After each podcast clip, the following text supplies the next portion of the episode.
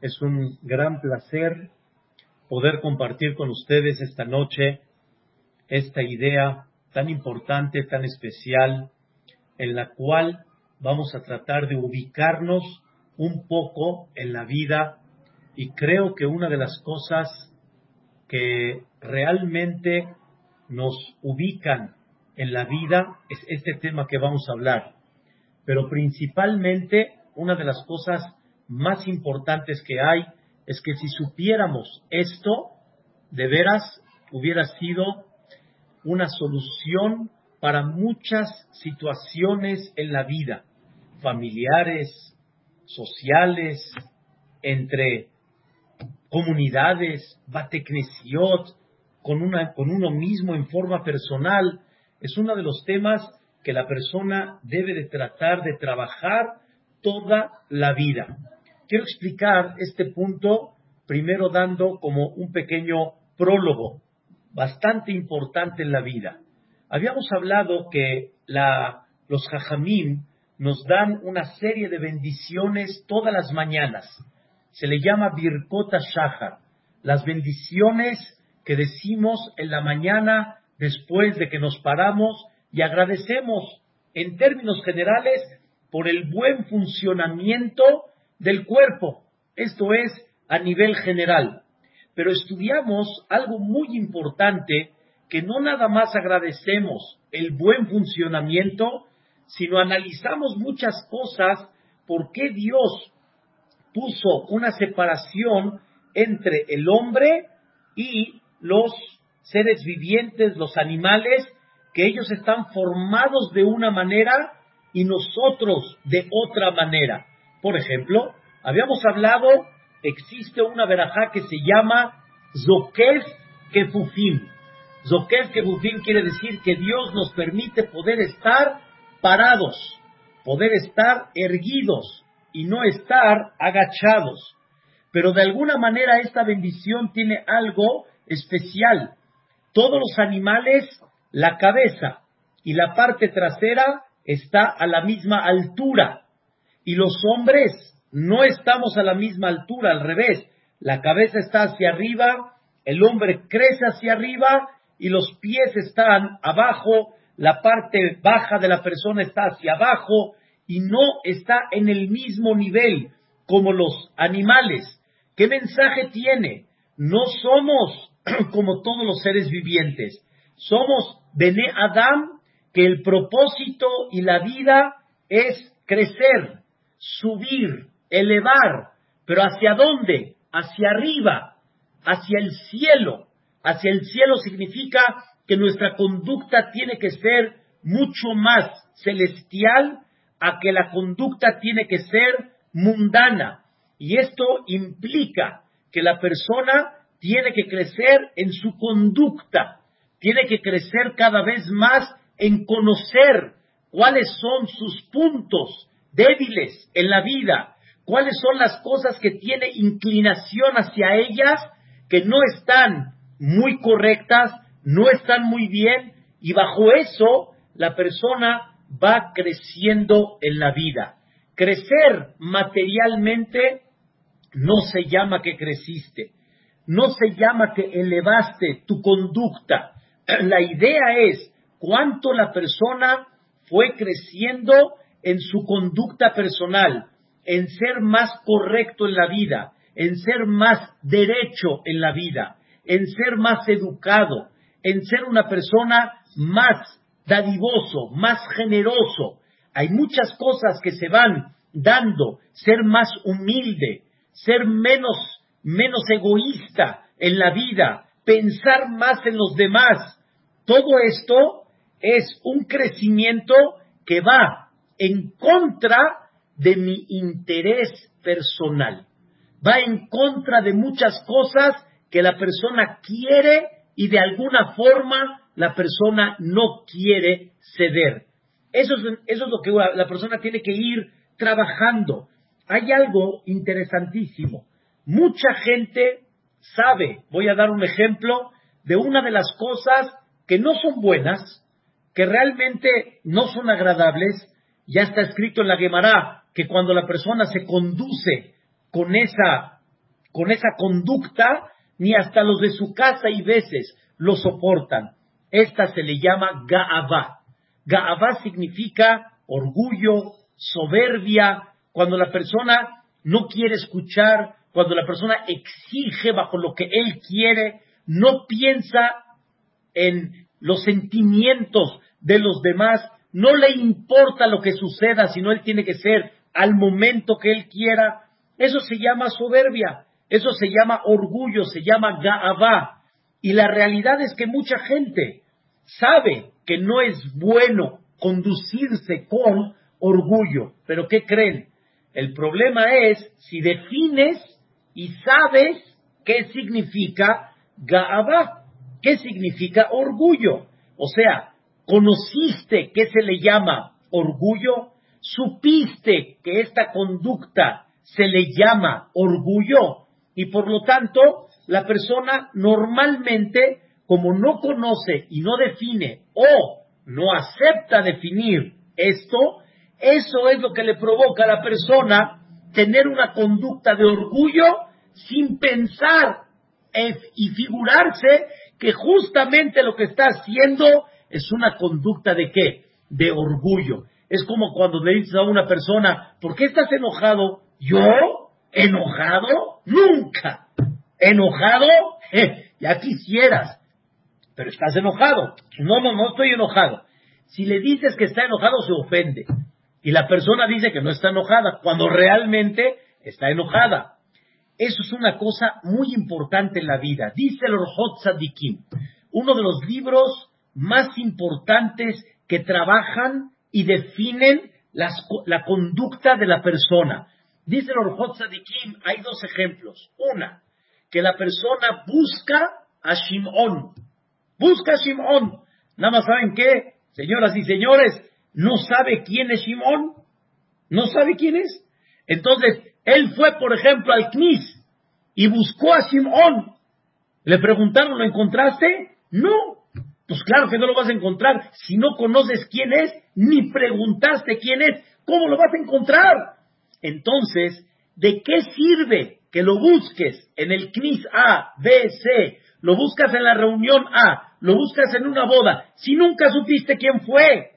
Si tú no defines y no conoces qué es orgullo, soberbia, enojo, etcétera, este, perecedad y todas las cosas que son la conducta que la persona tiene, ¿de dónde vas a trabajarlas y de dónde vas a superarlas? Esa es una. Dos, hay veces la persona sí sabe quién es Shimon, pero ¿qué creen, señoras y señores? No tiene, sí, la, de alguna forma más bien dicho, tiene la flojera de no buscar muy bien a Shimon. Les voy a dar un ejemplo que a las señoras les va a fascinar, les va a gustar mucho. Es un ejemplo que ya me lo han escuchado muchas veces. Llega el hombre y le dice a su esposa, oye, mi playera, ¿a dónde está mi playera? Mi camisa no la encuentro. Mi vida, ahí está. ¿A dónde? La puse en el cajón. ¿Conoce su playera? Claro que la conoce. ¿Su camisa? También, claro que la conoce. ¿Qué creen que le dice el marido a la señora? ¿Ya, la buscaste, mi vida? Ya, abrí el cajón y no la encontré. No, no, ¿por qué no la encontró? No porque no la conoce, sino porque no quiso conocerla, no quiso buscarla, esa es la palabra. La persona muchas veces ya define. ¿Y qué creen? Siempre llega la señora, la saca. Y en eso el marido dice, no, no, no, la traías contigo, ahí no estaba. La respuesta es no, no la quisiste buscar, no la quisiste ver. Igualmente también podemos definir qué es un enojo, qué es un orgullo, qué es una flojera, pero sin embargo no tienes las ganas de reconocer que realmente eso es lo que tú tienes. Y es una cosa, señoras y señores, que hay que empezar a trabajar. El tema de hoy va a ser algo muy importante. Escuchen bien la palabra, el interés. El interés. La persona tiene adentro muchas cosas que tiene interés sobre ellas y que tal vez no le convienen o que tal vez no nada más que no le convienen, sino él quiere llevar a cabo las cosas como su interés quiere. Y eso le provoca a la persona no reconocer su problema. Y escuchen bien la idea. Cuando no reconoces tu problema, automáticamente provoca pleito, provoca incomodidades, provoca no arreglarse, provoca este, detalles de enojo y hay y muchas conductas más que eso lo único que hace es echar a perder y no provoca que las cosas puedan avanzar. Voy a dar un pequeño ejemplo primero, algo que es muy, muy este, esencial, muy básico. Una vez en México, en un Uber, se lo dije a una persona, al chofer, al conductor, eh, estaba vuelto loco de la idea. Estábamos platicando sobre un tema. Una vez llegó una señora y empezó a platicar con su amiga. Y la amiga le dice, oye, Baruch Hashem, casaste hijos, una hija, un hijo, dime, ¿cómo van? ¿Qué tal? ¿Cómo van tus hijos? Entonces dice, mi hijo, ay, pobrecito de mi hijo, pobre de mi hijo. Le dice, ¿por qué? Dice, pues lo convirtieron en un mandilón, nada más su esposa le pide que le haga el té, que vaya al súper, que por favor le cambie el pañal al niño, que no es justo, le dice la señora, pero la verdad, vive feliz con tu nuera. Dice, la verdad que sí, pero no es justo, ¿por qué se lo trae así? Y le dice, pero ya, tranquilízate, no pasa nada, todo está bien. Al final le dice a la señora, bueno, ¿y tu hija cómo va? Le dice, mi hija, no, no, no, qué yerno me tocó. El yerno va al súper, le cambia el pañal a su hijo, le hace el té a mi hija. ¡Wow! ¡Qué yerno! ¡Qué cosa tan maravillosa! Señoras y señores, si es su hijo quien le piden el súper y el té y el, y, el, y el pañal, pobre de la nuera. Pero si es su yerno el quien lo hace, ¡wow! ¡Qué yerno tiene! Es exactamente lo mismo. ¿Cuál es la diferencia? el interés. A tu hijo que no te lo hagan, pero a tu hija que sí la atiendan. Entonces, la visión es lo que cambia. ¿Y todo bajo qué? Bajo el interés particular de la persona. ¿Qué tan importante es que la persona comprenda su punto débil, su interés, que eso es lo que está provocando que su conducta hacia no sea la más correcta. Tal vez tu conducta con tu nuera no sea la más buena por esa idea que tú tienes. Y la conducta con tu yerno sea maravillosa, realmente, porque es un muy buen yerno que todo el tiempo chiquea a tu hija. Entonces, tu conducta es real, tu conducta es correcta o tu conducta va bajo el interés particular que tú tienes. Eso es lo que la persona debe de trabajar mucho en su vida. Escuchen qué cosa tan impactante. Y Vedrat Hashem, vamos a ver el día de hoy algo hermosísimo, primeramente Dios, para comprender lo que Dios exige de nosotros. Hay un versículo en Mishle Mishle es uno de los libros de Shelomo Amelech más básicos, se puede decir, de la filosofía judía en general. Gran parte del Talmud se basa en estos versículos. Los grandes comentaristas invirtieron mucho de su tiempo para dejar una huella en lo que está escrito en Mishle, los proverbios que hizo Shelomo Amelech. Y aquí está escrito en el capítulo 21, en el versículo número 2. Escuchen qué interesante. Dice el versículo, Kol derech ish yashar be'enaf. Todos los caminos de una persona son correctos en sus ojos. Todos los caminos. En término general, la conducta de una persona en todo lo que Él pone, todo es correcto en sus ojos. No hay nada que la persona vea que lo que hizo tiene un error, al menos que sea obvio, me queda muy claro, al menos de que sea algo muy claro.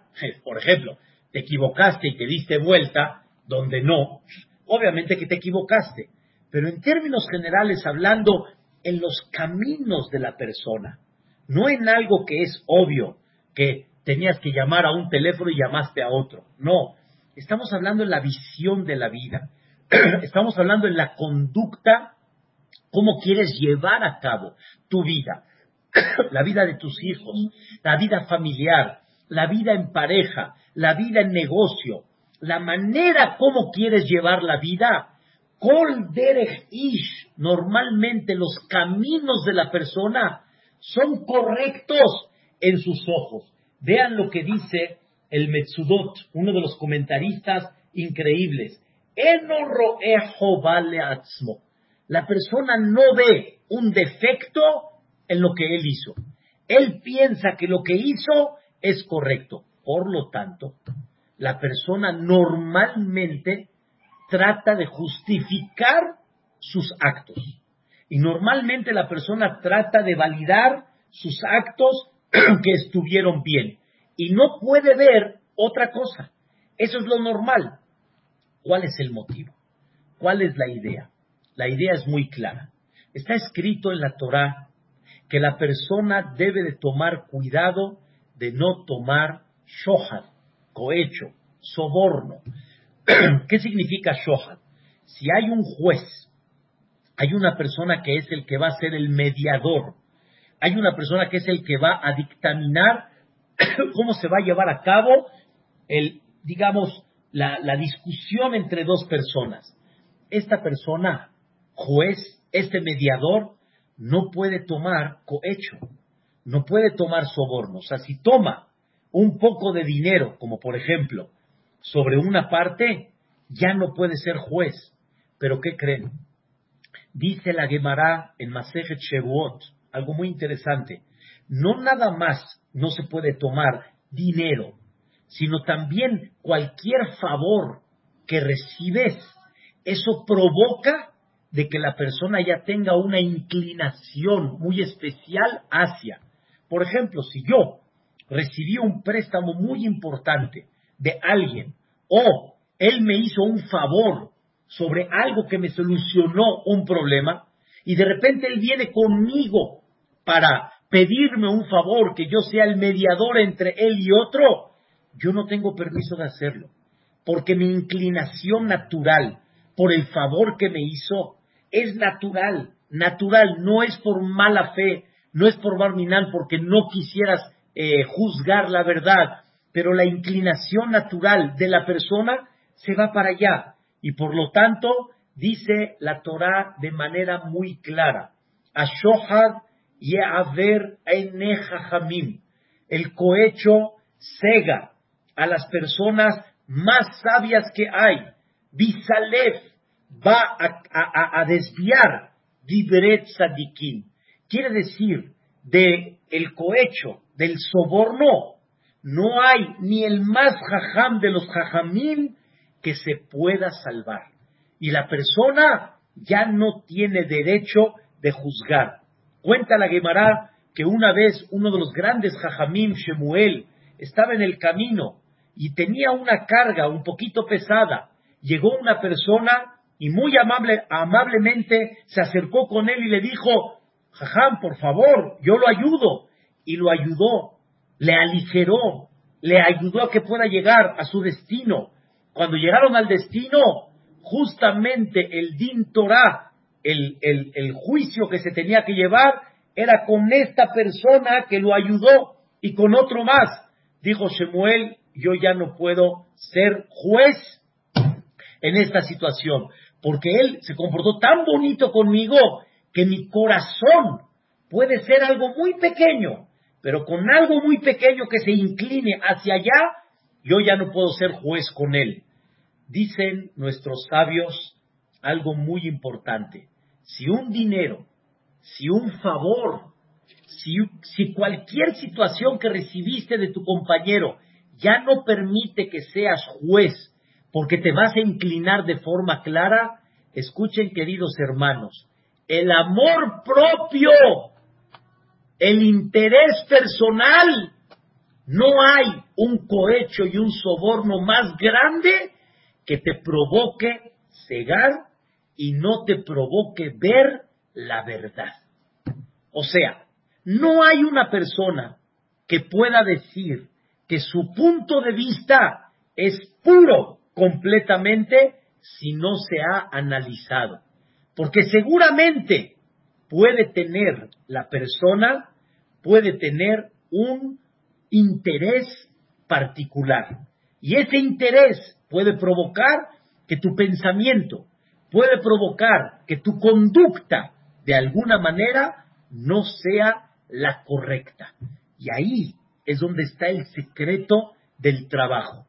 Quiero ver Hashem Baraj, primeramente Dios, vamos a dar oportunidad, terminando la clase, que haya un poquito de preguntas para poder darle seguimiento y jerarquía de Hashem y a la clase, con mucho cariño, Be'edrat Hashem.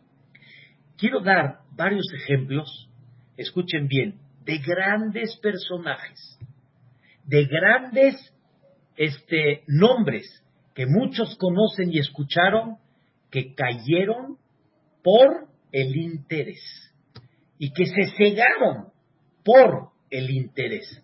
Y es muy importante que esas historias que la Torah nos platica, las entendamos para aplicar por lo menos a nuestro nivel y que sepamos y que tengamos una autoinspección para saber si no estamos también comportándonos de la misma forma. Ustedes saben que todos los hijos de Jacob vino, todos, todos, los doce hijos de Jacob vino, todos fueron realmente escogidos como los Yehudim, y vamos a decirlo así de alguna forma, fueron escogidos como aquellos que son el futuro de Am Israel. Todos están en las piedritas del pectoral, el famoso pectoral que cargaba el Cohen Gadol. Cada piedrita representaba un nombre de cada tribu. Reubén, Shimón, Leví, Yehudá, Isahar todos. No hubo uno que esté fuera de ese nombre en el pectoral. Todos recibieron una parte en Eretz Israel. E interesante que hemos platicado en varias clases, cada uno representa un mes del calendario hebraico y cada mes representa una de las tribus de Am Israel. Por eso son 12 meses son doce tribus. Cada tribu se considera, escuchen bien cómo le llaman nuestros sabios a estas tribus. Shivte Ya. Las tribus de Dios. Las tribus que Dios reposó su nombre en cada una de ellas.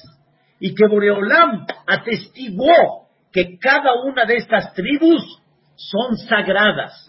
Esto lo hago nada más para entender de qué hablamos.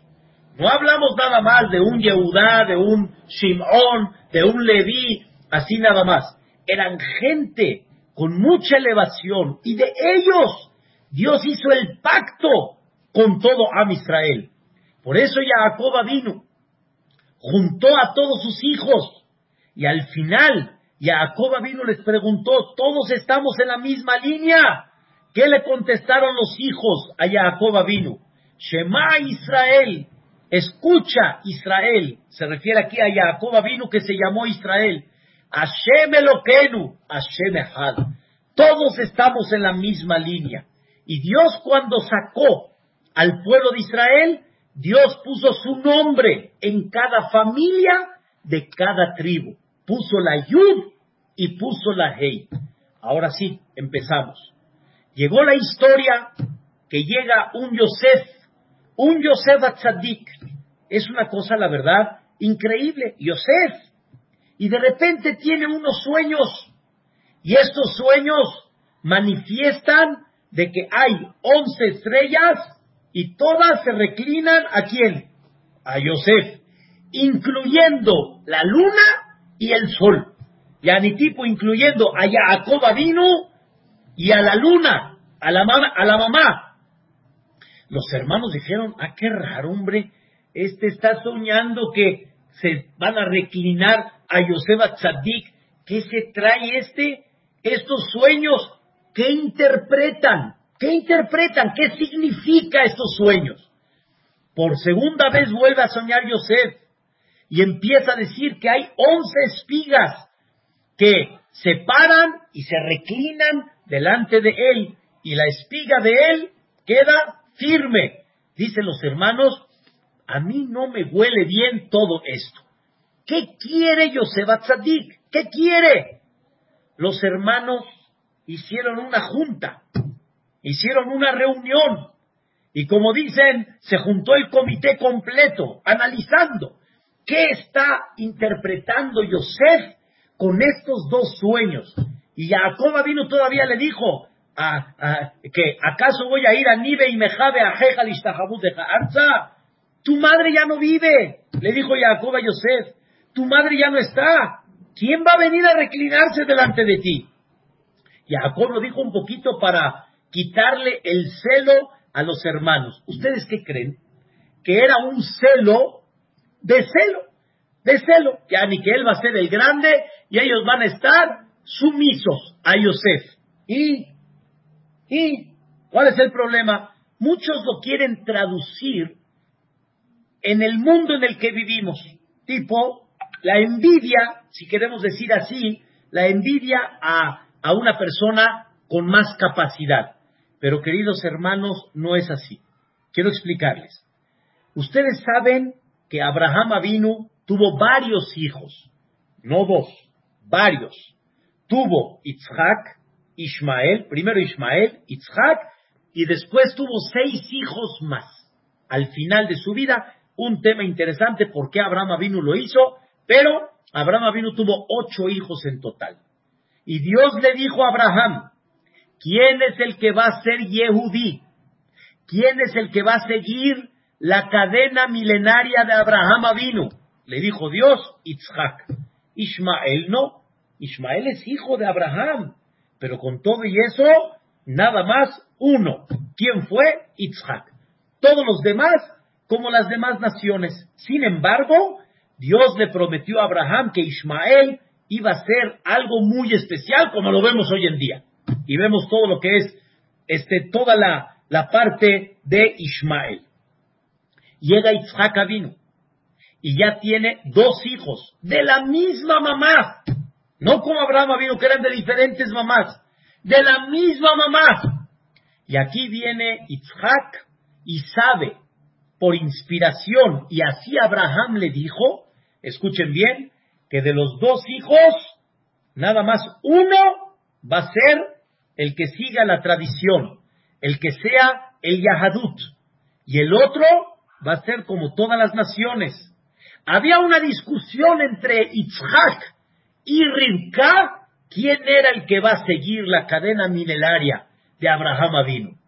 Yitzhak, ¿qué pensaba? ¿Quién iba a ser? Esav. Y Rivka decía, ¿quién era? Jacob. Y de ahí viene todo el tema de la verajá. Yitzhak se la quería dar a Esav, Ribka y Jacob. Vino una forma como eh, engañar, si lo queremos decir así, a Yitzhak para que la verajá la reciba Jacob. Y al final Yitzhak, sin meterme en los detalles, estuvo de acuerdo con Ribka y que la verajá al final es de Jacob vino. ¿Ok? Jacob vino, ¿cuántos hijos tuvo? Doce pensaron los hijos al principio, ya no hay división. Con Abraham hubo división. Isaac, Ismael y todos los demás afuera, en el buen sentido. entre Jacob y Esab, Jacob sigue. Esab no está en el paquete. ¿Qué pensó? Lo que pensaron los hijos de Jacob con nosotros. Todos vamos a ser Am Israel. Viene Yosef y sueña, antes de decirles el sueño de Yosef, que ya se los dije, ¿qué verajá le dio? Escuchen bien, Itzhak a Jacob. ¿Qué verajá le dio? Ya Abduja, Amin. Las naciones van a servir para el Am Israel. Las naciones van a trabajar para el beneficio de Am Israel. Toda la tecnología, al final, es para que Am Israel reciba la oportunidad que por medio de esa tecnología podamos seguir transmitiendo los valores espirituales de la Torah Dosha y de alguna manera, de alguna manera cada vez ir creciendo. Una pandemia muy dura, queridos hermanos, muy dura. A mí me tocó estar en el COVID, muy duro, muy difícil. La parte económica, la parte social, la parte de fiestas, muy difícil. Sentimentalmente es muy difícil. Mucha gente no está pudiendo sentimentalmente. Pero, escuchen bien, Boreolam nos preparó una tecnología para que la persona, domingos, donde normalmente no había mucho estudio en muchos lugares del mundo, hoy ven por Yosef, clase de Gamzu, clase aquí, Belea Ainara, desde Venezuela y aquí en México, uniéndonos, clase por otro lado en otros lugares. ¡Qué belleza! ¡Qué belleza! Toda esta tecnología, al final, el beneficio es para levantar y enaltecer el honor a Dios. Entonces, de repente vieron los hermanos de Yosef Atzadik que esa bendición de Yitzhak, que las naciones te van a servir, ¿sí? ¿No? ¿A quién le van a servir? A Yosef. A Yosef quiere decir, Yosef es el que va a seguir el judaísmo y todos los demás hermanos, ¿cómo van a ser? Como las demás naciones. Dicen los hermanos, no, este se está creyendo que él se va a llevar el pastel, como se lo llevó Isaac y como se lo llevó Jacob. Y el pastelito, que no es pastelito, el pastelote, también ¿quién se lo quiere llevar? Yosef. En ese momento los hermanos dijeron, Yosef está soñando quitarnos la identidad, la identidad. Y dicen los hermanos, eso no lo vamos a permitir. Los hermanos lo pensaron, lo analizaron, lo analizaron. Escuchen bien, les vuelvo a pedir de favor. No estamos hablando de gente así nada más, de gente eh, inmadura. Lo analizaron, lo pensaron, tuvieron un criterio y tomaron una decisión. Yosef no nos puede quitar el judaísmo. Entonces ellos dijeron, la forma cómo llevarlo a cabo, ¿cuál es? Lo vamos a vender. Resumo, lo vamos a vender. Y al final lo vamos a separar. Y nosotros vamos a seguir con esta cadena milenaria. Pasaron, queridos hermanos, 22 años. 22 años. Llegan los hermanos a Mitzrayim. Y al final, ¿qué creen? Se reclinan delante de Yosef, porque Yosef era el virrey. Y los hermanos son como tipo, sí, el pueblo que tiene que reclinarse delante del rey. ¿Qué creen que recordó Yosef en ese momento? No lo reconocieron a Yosef. Pero ¿qué creen que, que Yosef recordó en ese momento? Los sueños. Los sueños. Ahí está. Se reclinaron delante de Yosef. No voy a alargar la historia. Al final, ida y vuelta, ¿cuántos hermanos se reclinaron al principio? ¿Cuántos? Diez. ¿Quién faltaba? Benjamín. Benjamín no lo, no, lo, no lo mandaron al principio, Jacob no lo quiso mandar. ¿El sueño se ha cumplido? Todavía no. No, falta. Falta uno. Once se tienen que reclinar. Se escucha un poquito así drástico, pero no quiero entrar ahorita en los detalles.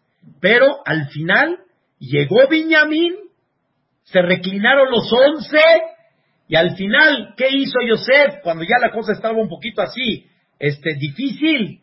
Yosef que dijo dos palabras, Aní Yosef. Yo soy Yosef.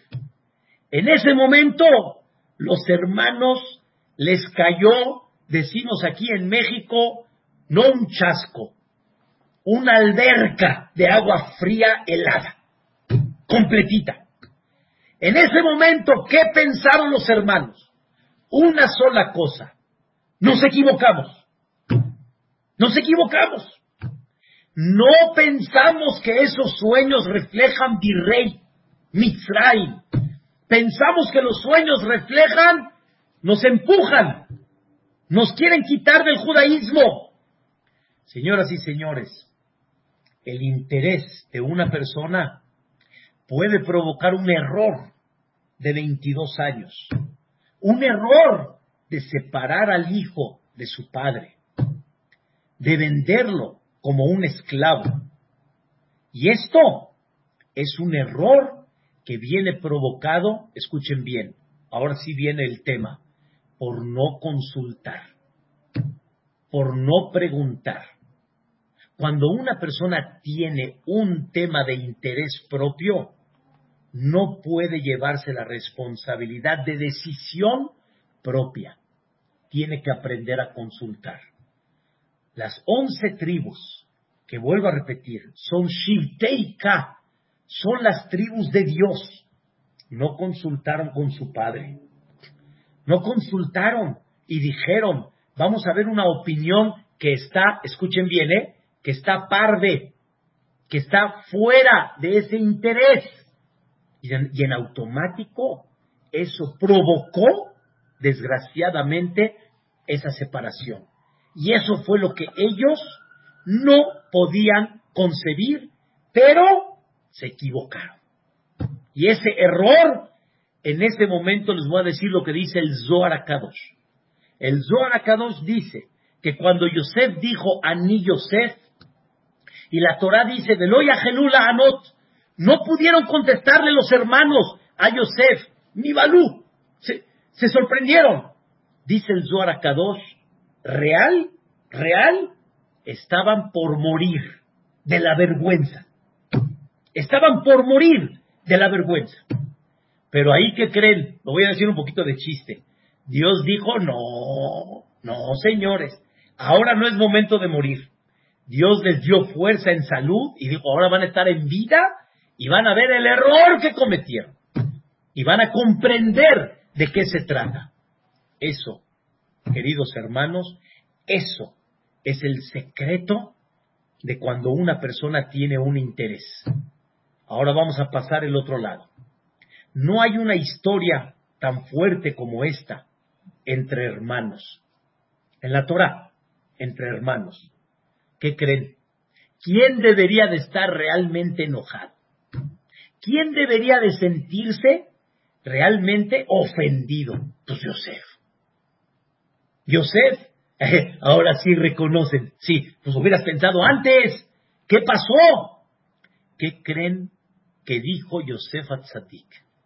¿Qué creen que dijo Yosef Atzadik? Queridos hermanos, esto Dios así lo decidió. Ustedes tienen un problema con Dios. Ese es entre ustedes y Dios. Pero yo, con ustedes, aquí estoy limpio. Y Hasbe Shalom, alguna conducta de rencor, ninguna. Ninguna. Yosef Atzadik no tomó ninguna conducta de, rencor. Le dijeron los hermanos, perdónanos. ¿Qué creen que le dijo Yosef? Atajate Kim Ani. Yani, yo soy Dios. El problema fue entre ustedes y Dios. El problema fue haber pensado mal pero lo que a mí me pasó en forma personal, eso iba a pasar de por sí, porque el sueño decía que yo tenía que llegar a Mitzray y yo tenía que llegar a ser virrey. Eso fue todo. Qué forma de conducta, pero para eso se necesita mucho trabajo interno.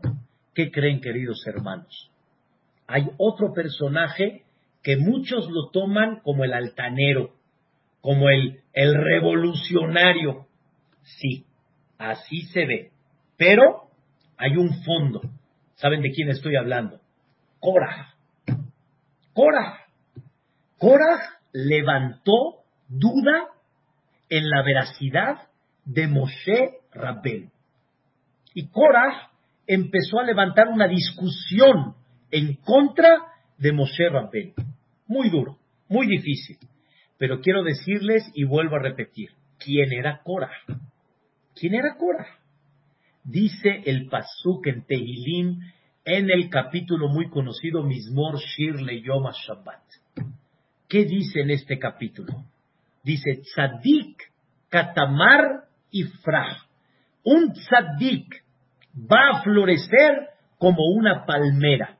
Se refiere este, a futuro, cuando llegue el Mashiach Tzidkenu. Dice el Arizal, ¿quién es ese tzadik que se refirió David Amelech que va a florecer como un tzadik en un futuro? ¿Quién es?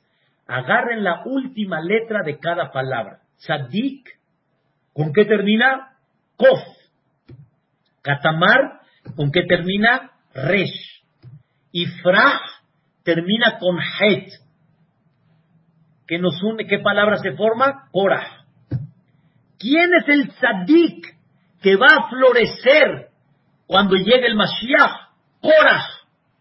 Aunque Korah en este mundo, Dios, de alguna manera, lo, lo, dictaminó, pero sin embargo, Korah era un hombre tzadik. Y Korah era un hombre que sus intenciones reales no eran maldad, eran intenciones espirituales. Era de alguna forma lograr conseguir un puesto que lo eleve más espiritualmente. Sin embargo, la Torah le dice, escuchen bien, la Torah le dice a Korah, eso fue por fuera, pero adentro, adentro, adentro, adentro, lo que te provocó esto fue una envidia. ¿Por qué a él le dieron y por qué no me lo dieron a mí? Eso fue la raíz y el motor de lo que provocó. Y ahí es donde está la lucha de cada persona. Comprender qué, o más bien dicho, cuál es el motorcito que está provocando todo esto. Y así, queridos hermanos, grandes personajes, por un interés muy profundo, provocaron una conducta, desgraciadamente, muy fuerte, pero la raíz de todo no era esto. Quiero decirles, queridos hermanos, David Amelech, el rey David, todo mundo sabe que David Amelech dejó un teilín, un teilín que nos ha acompañado hasta el día de hoy. David Amelech es la cuarta pata del trono celestial. Está Abraham, Isaac, Jacob y David. Es la cuarta pata, del trono celestial. La cuarta pata quiere decir la colocación, en qué está basado el trono celestial a nivel, hablando en este mundo. El mérito. David Amelech, queridos hermanos, tenía el alma de Adama Rishon, porque Adama Rishon le concedió 70 años de vida David Amelech, no tendría que haber vivido hubiera nacido y hubiera fallecido. Un tema también interesante. Sé que hay muchos flashazos que despiertan inquietud, pero es, es abarcar no horas, meses y años de estudio. Pero David Amelech era el alma de Adama Rishon. El alma de Adama Rishon, queridos hermanos, era el alma de todo el mundo. Entonces David Amelech era el alma de todo el pueblo de Israel.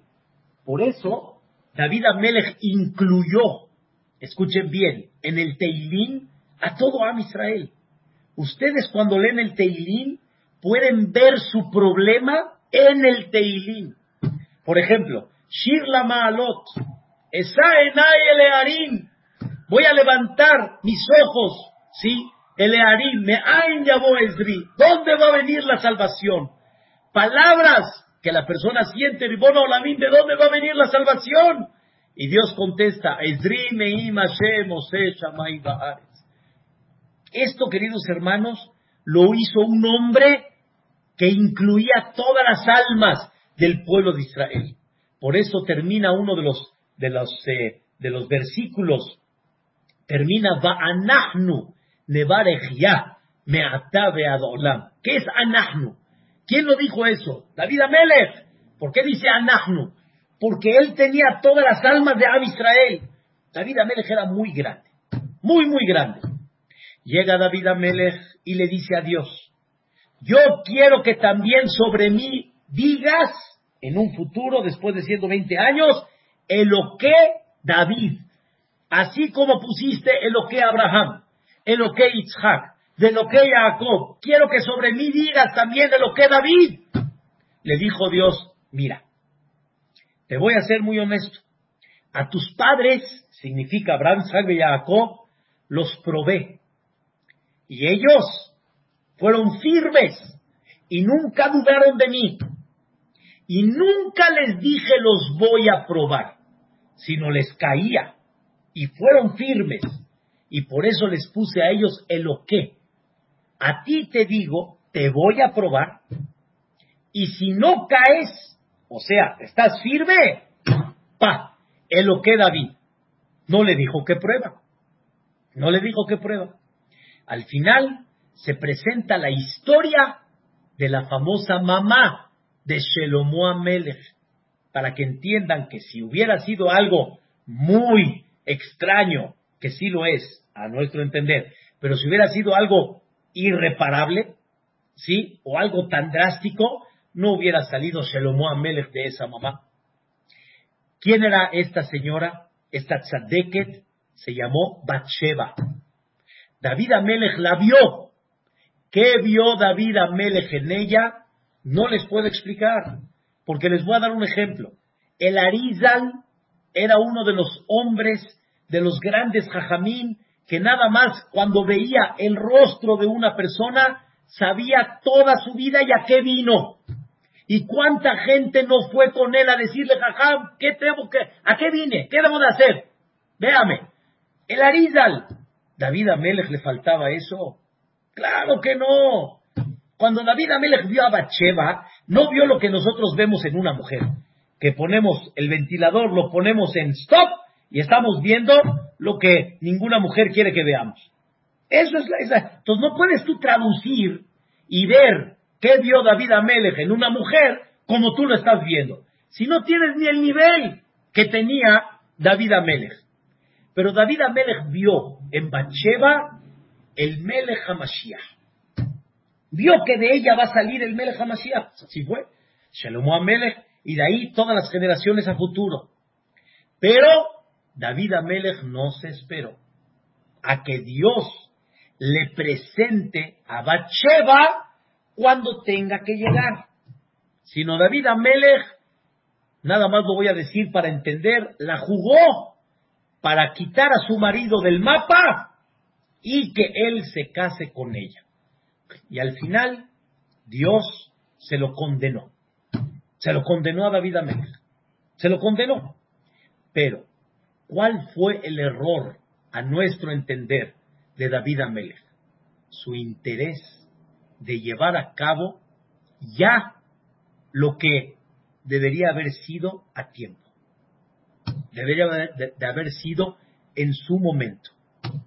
Y esto, queridos hermanos, muchos de nosotros no lo vemos adentro. David Amelech hizo todo un movimiento para llegar a esta mujer que iba a ser la futura madre del Melech HaMashiach.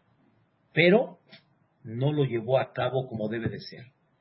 Queridos hermanos, si estos grandes personajes y muchos más, que no tengo mucho tiempo de alargar, tuvieron este error, aunque fue, escuchen bien la palabra, Leshem Shamaim, para enaltecer el nombre de Dios.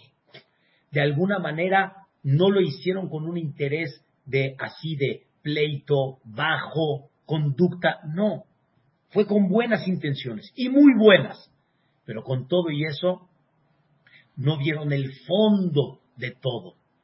Nosotros, queridos hermanos, ¿qué vamos a decir? ¿Cuántas cosas no suceden y no pasan por nuestro interés personal. ¿Cuántas cosas no suceden por, escuchen qué cosa increíble, por no reconocer el error, ¿sí? que está moviendo todo este sentimiento. Les voy a dar un ejemplo, así nada más, muy simple. Niños, ¿a dónde quieren comer? ¿Verdad que quieren ir al gaucho? ¿Quieren que los lleve al gaucho? ¿Verdad que quieren ir al gaucho? tú quieres ir al gaucho y simplemente quieres este, utilizar a tus hijos y convencerlos a donde tú quieres. Pero ¿qué pasa si dicen tus hijos, ay papá, ahorita no, al gaucho no? Entonces, ¿qué quieren niños? Una pizza, papá. ¿No? ¿Cómo va a reaccionar cada persona? Qué importante es no cegarse. Saber cuál es el motorcito. Dejar de estar haciendo pretextos. Hay una historia que le he platicado en muchas ocasiones de una persona que se disculpó con el jajam que no va a estar una semana ¿Por qué? Va a viajar. El jajam no le dijo nada. Le dijo nada más dos palabras. Allah mak. Que Dios te acompañe. Pero él sintió que no vaya a ser que el jajam se entere a dónde fue. Y le dice, es que los niños, jajam, es que los niños, los niños tienen que viajar. Los niños hay que sacarlos. Los niños hay que... Entonces, ahí el jajam le dijo, mi querido, si tú me dices que el niño grande quiere viajar, ¿sí? Y se lleva también a sus hijos, está bien, lo entiendo. ¿A dónde se fue? A Disney. Y ustedes dicen, pues, ¿qué tiene de malo con los niños? Kilita, la, la niña más grande tenía dos años. Dos años, dos años y medio. Los niños, los niños que conocen, los niños que entienden, los niños que saben. Pero así es, utilizamos muchas cosas bajo nuestro interés, en los negocios, en las familias, en los matrimonios, con nuestros hijos, padres e hijos, hijos y padres. Le dije a un padre, tienes que aprender, hay veces, a comprender a tu hijo, ¿sí? Y entonces baja, agacha la cabeza, no estoy dispuesto, eso no estoy dispuesto a hacerlo. Entonces, no es un tema quién tiene la razón, es un tema de interés personal. Hay un dicho que dicen en, en, hebreo, Alti yetzodek, no busques tener la razón, sé jajam, sé sabio. Como siempre digo un ejemplo, estamos aquí en, en una avenida y yo tengo siga y estoy viendo que una persona se pasa el alto. Yo tengo la razón, yo tengo siga. A mí me importa, yo tengo siga. Pero te vas a estrellar, te vas a estrellar. Aquí es quien tiene la razón. Te vas a estrellar. La idea, ¿cuántas veces no vemos que nos estamos estrellando por el interés personal? En muchos sectores de la vida. Créanmelo, poca experiencia de, gente que viene de tanto matrimonios, tanto en sociedad y en muchas cosas que hay. Y las discusiones me estoy dando cuenta que de alguna manera está tan sencillo solucionar, pero cada uno está montado, como decimos aquí en México. ¿Por qué? Porque cada uno quiere ver su interés. Ahora escuchen la paradoja. Escuchen la paradoja. Les comenté, el Pasuk dice, Kol derech ish yashar Todos los caminos de una persona son correctos en sus ojos. Tú pregúntale a una persona, ¿eres perfecto? No. No, yo no, yo no soy perfecto. ¿Cómo? ¿No tienes errores? No, claro que tengo errores. ¿Cómo? ¿Qué, qué piensas? Claro. Pero en lo que decidí, nunca tuve error. Escuchan la paradoja. Él no es perfecto, él tiene errores, pero siempre en lo que decidió, él tuvo la razón. Por eso Shelomo Amenech dice. Todos los caminos son correctos en mis ojos. La pregunta es, ¿son correctos? Por eso Shelomo Amelech dice otra frase muy importante. Aprende a pedir consejos. Aprende a escuchar a una persona que no está metida en el tema, en el problema. Y en muchas ocasiones, acuérdense, una persona dice, ¿verdad, Jajam, que la cosa es así? Si las cosas actúan, ¿verdad, Jajam, que así es? Le dije, aquí no hay verdad. Platícame cómo están las cosas. Y cada uno normalmente lo presenta como él lo quiere ver, en el punto donde él está parado. ¿Y a dónde él está parado? Él está parado en el punto donde él tiene su interés. Qué importante es abrir los ojos. Por eso quiero despedirme de ustedes con algo muy importante. Me voy a tomar nada más dos minutos rápido. Hay una alabanza a nuestros patriarcas, Abraham, Isaac y Jacob. Dice, dice el Naví, ¿cómo se le llamó al libro de Bereshit? Sefer Ayashar. El libro correcto. Pregunta la Gemara en ¿por qué se le llamó Sefer Ayashar? Porque en este libro están los que tuvieron conducta correcta. ¿Quiénes son? Abraham, Isaac y Jacob. Es muy interesante, queridos hermanos. No le llamaron a Abraham, Isaac y Jacob Sadikim como hoy en día. No les llamaron Hasidim, Hajamim, Rabbanim. No. ¿Cómo les llamaron? Yesharim. Y así Bilam les llamó a ellos. Ojalá dijo Bilam que él fallezca después de 120 años, como fallecieron los Yesharim. Tamot Nafshimot Yesharim. Queridos hermanos, la alabanza más grande para nuestros patriarcas es que eran Yesharim, eran correctos. La respuesta es, podemos encontrar gente que sean tzadik, que sean hasid, pero no son Yesharim. Todavía no. Dice uno de los grandes hajamim de las últimas épocas, el Netzim Ibaloji, dice, desde que se destruyó el Betamigdash hasta el día de hoy, ¿a dónde está el problema? ¿Falta de Torah? No. En el segundo Betamigdash había mucha Torah. Pecados, idolatría, barminal, desviación, Dios no lo quiera, prostitución, no, tampoco. Increíble. Asesinato, hasfe shalom, no, ¿cómo crees? Entonces, ¿qué sí? ¿Qué sí había? Sinat Hainam, la Shonara, ¿Qué es eso? Escuchen bien, eso es no ser yashar. Eso es no ser correcto. Cuando tú hablas mal de alguien es porque no es correcto. No es correcto. No es correcto quiere decir, no es correcto que te des el lujo de hablar de alguien que no has llegado a su lugar. Y si hubiera sido en ti, que no te critiquen. Si es en el otro, lo haces javisa. Lo haces quechitzot, así, carnita pequeña. ¿Por qué? Eso no se llama yashar. Yashar es cuando una persona quita sus intereses. ¿Por qué tiras al otro? ¿Por qué hablas mal del otro? ¿Por qué no entiendes el pensamiento del otro? ¿Qué? ¿Nada más hay una forma de pensar? ¿La tuya y no otra? ¿Por qué te molestas cuando alguien no piensa como tú piensas? ¿Cuál es el motivo? No se llama Yashar. Abraham, Isaac y Jacob en breve eran Yesharim. Y esto hay que analizarlo. Vamos a tratar de aprender el día de hoy a comenzar y a darle, escuchen bien, a darle a cada decisión en, en los caminos de nuestra vida a tener consejos. ¿Qué pasa hoy en día? Cuando una persona tiene algún problema particular, es muy fácil, este, de alguna forma, este, aconsejarte. ¿Con quién te aconsejaste? ¿Quién fue el que te dio el consejo? ¿Cómo estuvo? Ustedes saben que muchas veces, realmente, la gente da consejos bajo lo que él vive. No, ¿cómo? ¿Te quedaste callado? ¿Cómo? ¿Te quedaste callado y no le contestaste?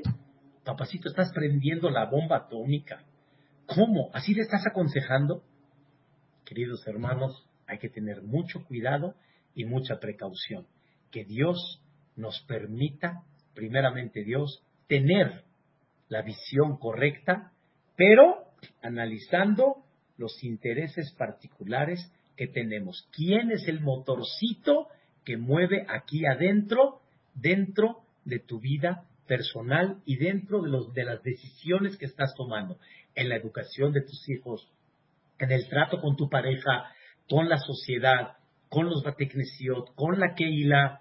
Normalmente, Rabotai, la persona cuando no lo aprueban a lo que él quiere, entonces él descalifica. Este ya no sirve.